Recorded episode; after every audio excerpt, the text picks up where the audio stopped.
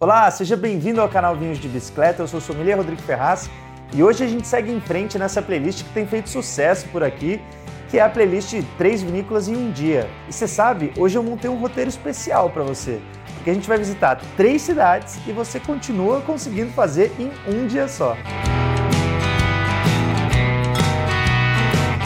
Para quem não assistiu ainda, recomendo que assista os episódios anteriores dessa playlist. A gente já passou por Bento Gonçalves, depois a gente foi lá para Flores da Cunha. Agora a gente já foge um pouquinho do convencional, do padrão, porque eu falei, né? A gente vai visitar três cidades.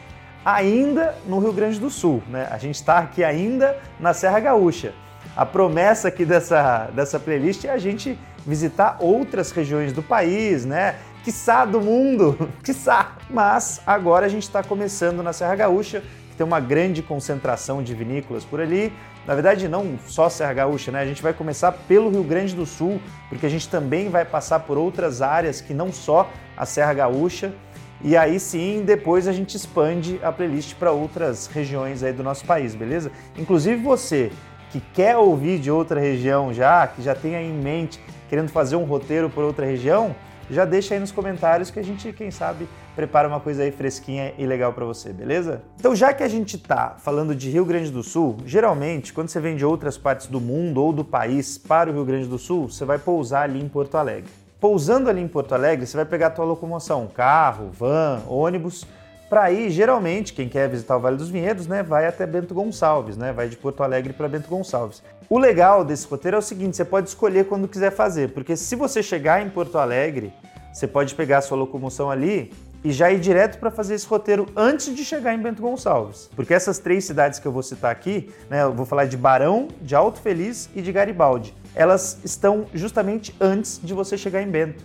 Então, se você chegar muito cedo ali no aeroporto de Porto Alegre, né? E aí às vezes nem tá no horário do dia fazer o check-in no hotel ainda, já começa no roteiro, já faz isso. Já vai chegar embalado aí na sua viagem agora.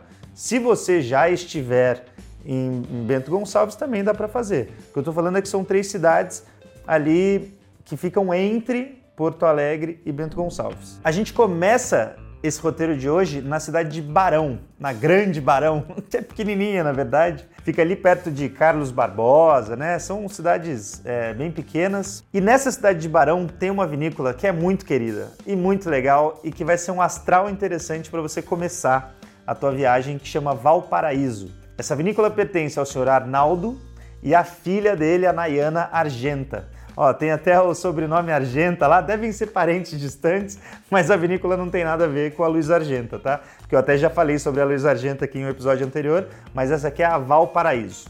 A vinícola Valparaíso, se eu fosse definir em uma palavra, talvez um laboratório.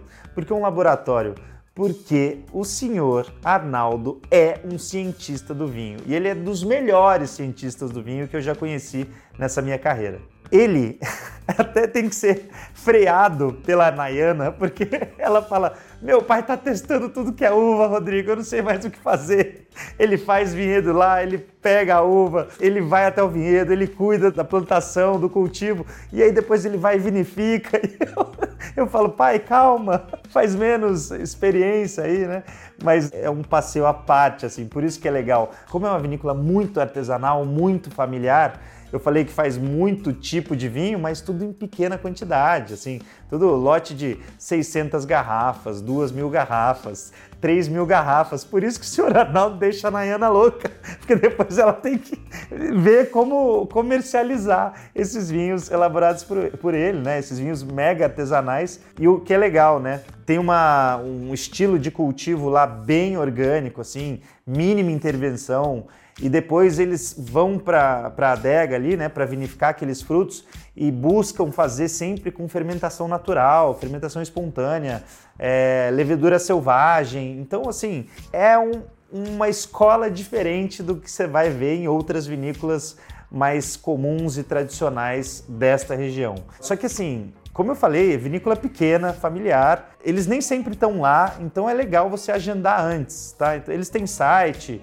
entre em contato antes com eles e tal. Eu tenho certeza que a família deles vai receber você aí com maior carinho. O senhor Arnaldo, eu tive a oportunidade de visitar com ele lá a área de vinificação dele. Ele foi me dando alguns vinhos do tanque. E assim, é muito legal, só que você tem que ir com a mente aberta, porque vinho de fermentação natural e essas experiências que ele faz, né, principalmente com uvas bem diferentonas, ele tem lá Garganega, tem Nebbiolo, tem Sangiovese, e aí são vinhos muito diferentes, assim, vinhos completamente diferentes, na verdade, do habitual. Não são vinhos é, no estilo comercial, não. São vinhos que não são feitos para agradar todo mundo.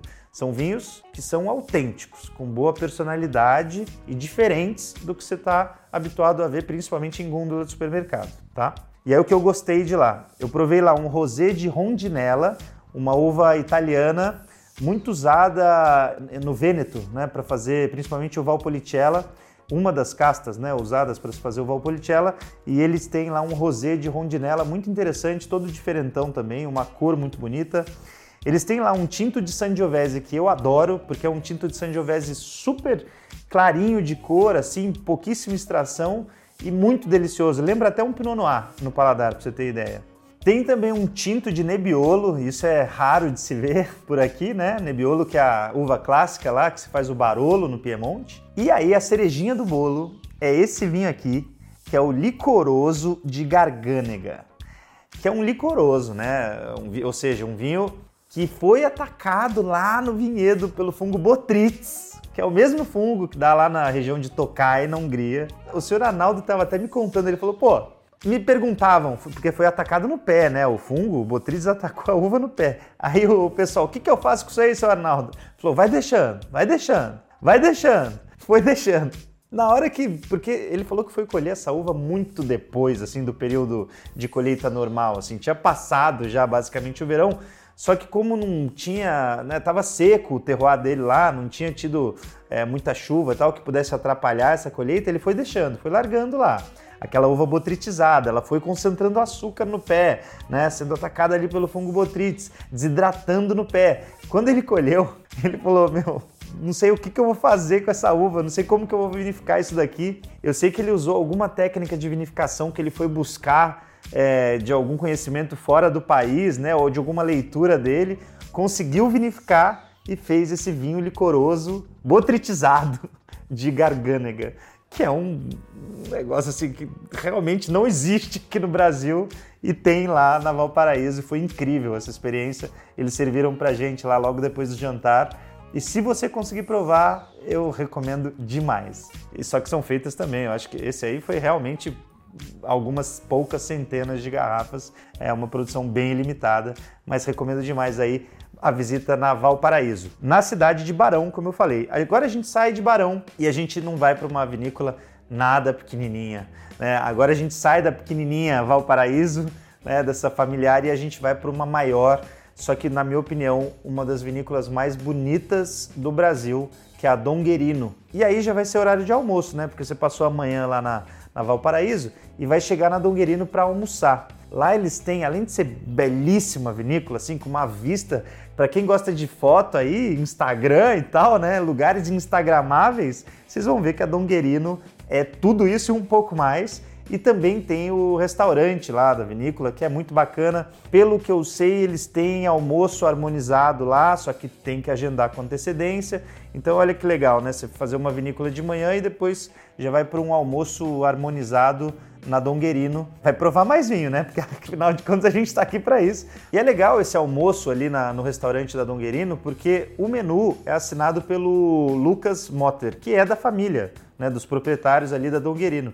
E ele é chefe e sommelier do restaurante. Então é super legal ali que alguém da própria família ali da vinícola que assina é, aquele menu e vai poder te conduzir para uma harmonização ali com os vinhos deles. Então, é, recomendo bastante essa experiência. E tem outra experiência muito legal que quando eu fui lá, quem conduziu a gente foi o próprio Bruno Motter, que acredito ser irmão do Lucas Motter, que é o enólogo, né? O Bruno é o enólogo. Se eu falei que o Lucas é o chefe e sommelier no restaurante, o Bruno é o enólogo da vinícola e ele conduziu a gente por uma, um tour pela área de vinificação mesmo. Eu acho que eles fazem esse tour lá e é muito legal porque a Donguerino já é, tem uma estrutura muito maior e uma estrutura muito moderna de vinificação. Eu até brinquei com o Bruno, falei, cara, eles podem brincar à vontade lá, porque fazer muitas experiências também, mas de um jeito diferente da primeira que eu falei aqui no vídeo.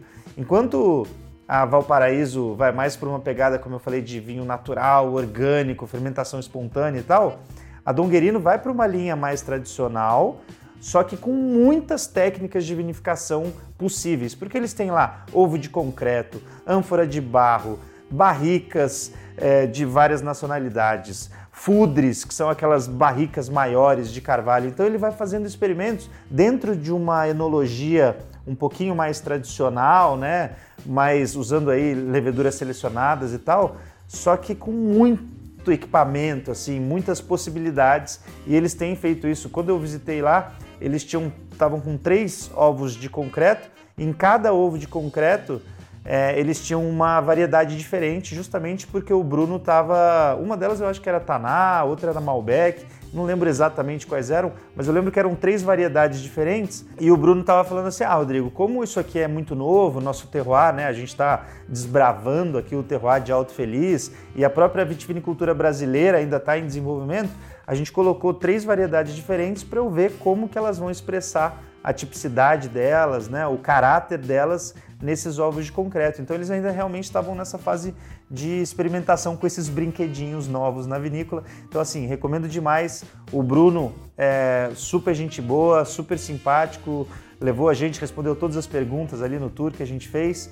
e é, é, muito bonita, assim, é impressionante, assim, a área de vinificação dessa vinícola vale muito a pena ser visitada se você tiver tempo para isso. E agora eu selecionei para você aqui uma listinha com alguns dos vinhos que me agradaram bastante. Os brancos deles são muito bons, no geral, assim, a Donguerino manda muito bem em vinho branco em todas as linhas que ela faz, porque tem linha de entrada, que é a linha Sinais, e tem as linhas mais nobres, e, e, todos eles são muito bacanas, lógico, cada um com a sua faixa de preço, né?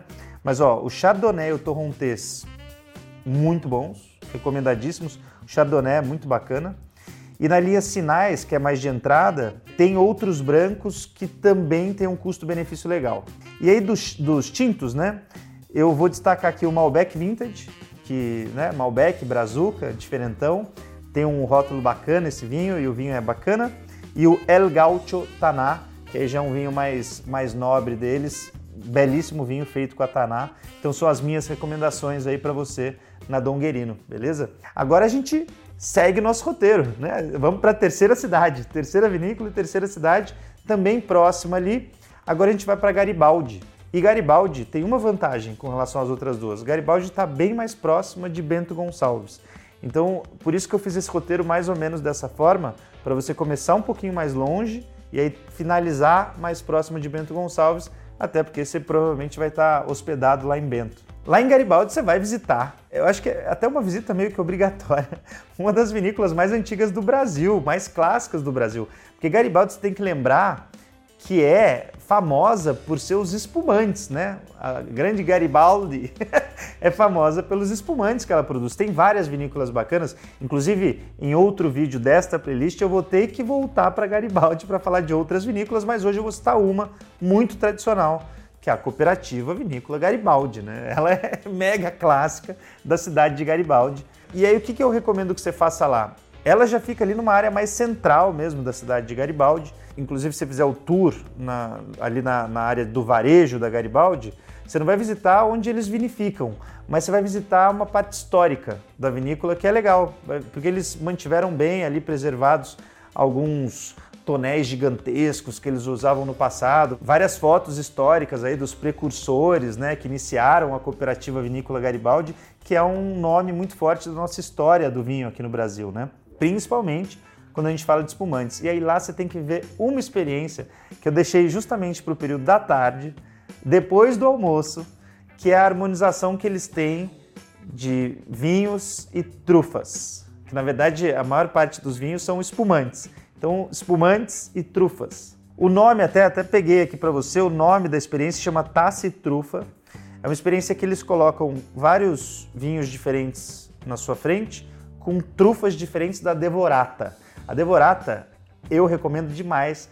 É uma fábrica artesanal que fica em Garibaldi, de trufas. Sempre que eu vou para lá, eu trago trufa para minha mãe, que ela adora, e fica em frente a Garibaldi. Então você vai fazer essa experiência ali. Se gostou das trufas, pode só atravessar a rua e comprar mais trufinhas da Devorata ali, que, nossa, são incríveis e tem vários sabores. E a Garibaldi faz, assim, espumantes para todos os tipos de gostos e preços. E eles colocam vários tipos ali mesmo nessa experiência, e aí você vai harmonizar com as diferentes trufas e vendo qual que harmonizou melhor, por quê. E é doce, né? Depois do almoço, cai bem um docinho aí, uma trufa legal. E assim, como eu disse, o espumante é o forte da Garibaldi. E também, como eu disse, muitas faixas de preço e de qualidade, então eles fazem um pouco de tudo mesmo. Eles têm uma linha muito vasta de espumantes, recomendo que você prove lá, porque cada um tem sua preferência. De tinto, eles têm um muito bacana que é o Garibaldi, até tem aqui, ó, Garibaldi Reserva Tinta, um corte bacana, um vinho barricado e tal, para quem curte vinho tinto mais tradicional, com barrica. E aí tem outro que o Marcelão, meu amigo, me, me, mostrou nessa viagem que eu falei, cara, eu vou precisar falar desse vinho, né, nesse episódio, que é o Gran União Merlot Seco, produzido pela Garibaldi. A gente paga lá de 15 a 20 reais nesse vinho e é bem feito, cara. Acredite se quiser. Então você está buscando um vinho barato para tomar com os amigos mesmo, assim, e baratinho, sabe? De 15 a 20 reais ali, preço de, de você pagar. O Gran União Merlot Seco é muito bem feito, já feito em maior volume, né? Um vinho já mais é, numa pegada industrial, mas muito bacana, bem feito. Esse foi o nosso passeio de hoje, né? A gente foi, olha, retomando aqui, fomos para Barão, Alto Feliz, terminamos em Garibaldi, experiências completamente diferentes. A gente saiu lá de vinho orgânico, fermentação natural, foi lá para os equipamentos tecnológicos e tal da Donguerino, com aquela vista, uma vinícola muito imponente e termina numa clássica da região de Garibaldi, ali da cidade de Garibaldi, que é a terra do espumante. Uma das terras do espumante, né? Porque agora o Brasil pode se gabar que tem outras terras famosas por seus espumantes, mas Garibaldi é uma delas. Então espero que você tenha curtido, deixa seu like se você gostou. Se você já visitou uma dessas três, é, deixa seus comentários aí, se você teve boas experiências e algumas delas, ajuda o pessoal aí, deixa nos comentários, que eu tenho certeza que vai ajudar muita gente que está assistindo esse vídeo justamente para isso, né? Para saber de roteiro aí, do que descobrir no vinho brasileiro. É isso, gente. Muito obrigado, compartilha com a galera esse vídeo e até o próximo. Para onde será que eu vou? Para onde será? Eu já dou a dica. Vou continuar no Rio Grande do Sul, tá? Mas não é roteiro tradicional também não. Então até o próximo episódio. Cheers.